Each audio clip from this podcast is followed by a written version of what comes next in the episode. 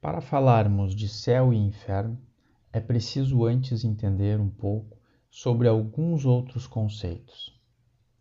Termos como polaridade positiva ou negativa, sutil ou densa, ou quando dizem que uma entidade é de direita ou de esquerda, de luz ou das trevas. O que significa?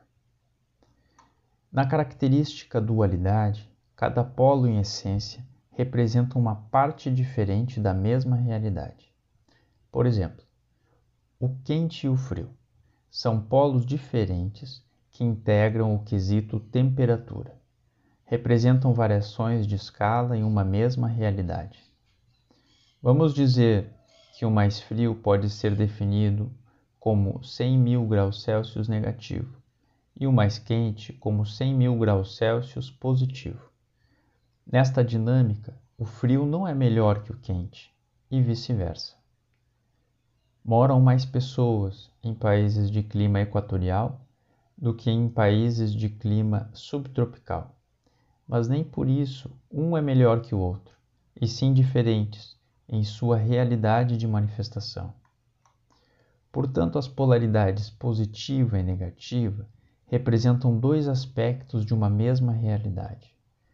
Poderíamos imaginar uma cebola como sendo o planeta Terra, com suas muitas finas camadas. Mas em verdade, as realidades se interpenetram. É como dizer que cada lâmina da cebola possui uma realidade própria. É por isso que dois espíritos podem estar em uma mesma sala e não se verem, pois estão em níveis vibratórios diferentes realidades diferentes em um mesmo espaço. Abre aspas. Não há lugar no termômetro em que cessa o calor e começa o frio. Isto é uma questão de vibrações mais elevadas ou menos elevadas. Mesmo os termos alto e baixo, inferiores e superiores, que somos obrigados a usar, são unicamente polos da mesma coisa. Os termos são relativos, assim como o Oriente e o Ocidente. Viajai ao redor do mundo e na direção do Oriente, e chegareis a um ponto que é chamado Ocidente, ao vosso ponto de partida, e voltareis deste ponto oriental. Viajai para o norte e para ser para ser-vos-á viajar ao sul ou vice-versa. A luz e a obscuridade são polos da mesma coisa, com muitos graus entre elas. A escala musical é a mesma coisa, vibrando do ponto C, movei-o para cima até encontrais outro ponto C, e assim por diante. A diferença entre as duas extremidades da corda sendo a mesma com muitos graus entre os dois extremos. A mudança não é da natureza de uma transmutação de uma coisa em outra coisa inteiramente diferente, mas é simplesmente uma mudança de grau nas mesmas coisas. Uma diferença muito importante. Fecha aspas, Caibalion. Quando uma pessoa morre, não é possível definir com certeza para onde vai. Cada caso é um caso, com suas inúmeras peculiaridades, com seus agravantes e atenuantes. Contudo, os espíritos mais elevados conseguem perceber o que está por vir. Qual será a consequência natural? Existem casos em que a pessoa é muito apegada ao corpo físico e ao invés de se desligar dele após a morte, mantém uma realidade de aprisionamento pela própria vontade. Se existir merecimento, os espíritos amigos vêm em auxílio. Em outros casos, o espírito pode permanecer ligado por um determinado tempo, como uma forma de aprendizado. Este exemplo também pode ser usado para um ambiente uma casa, um apartamento, uma fazenda, etc. Se ao morrer um espírito possuir as chamadas rachaduras da alma, provocadas por atitudes ruins, como assassinato, suicídio, tortura, a densidade de sua vibração pode fazer com que seja atraído para regiões com a mesma sintonia energética, como uma consequência natural de suas atitudes, as leis de Deus em atuação.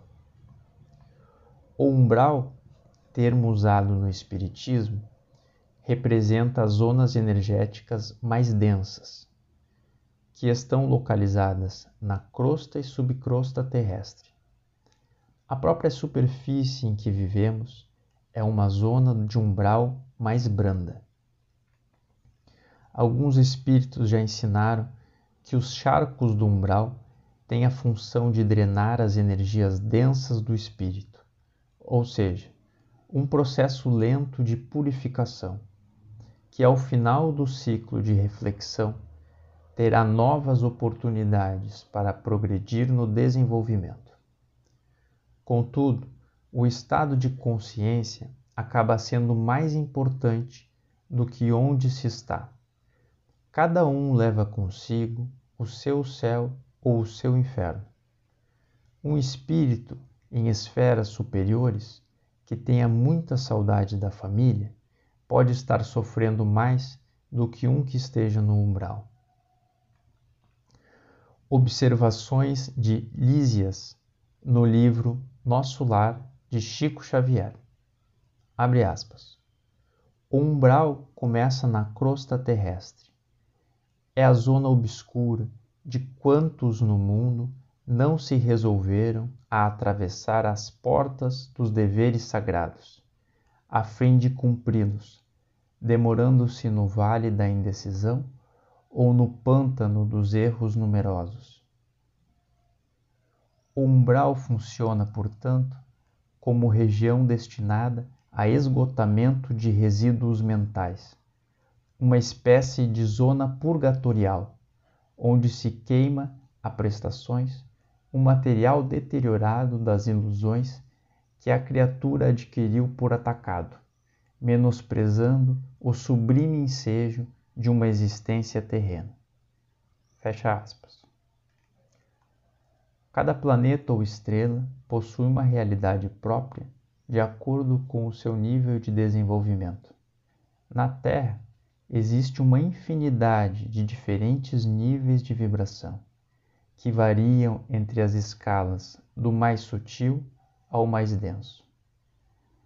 Quanto mais um espírito evolui, mais facilmente consegue acessar as diferentes realidades. Mas uma coisa é certa: o trabalho fraterno dos espíritos ocorre em todos os níveis de vibração. Ninguém é esquecido. Tudo o que existe faz parte de uma grande escola em que o amor de Deus, em suas muitas formas de manifestação, orienta os ciclos de aprendizado. Quando uma porta se fecha, outra se abre. Nada se perde, tudo se transforma e a jornada continua.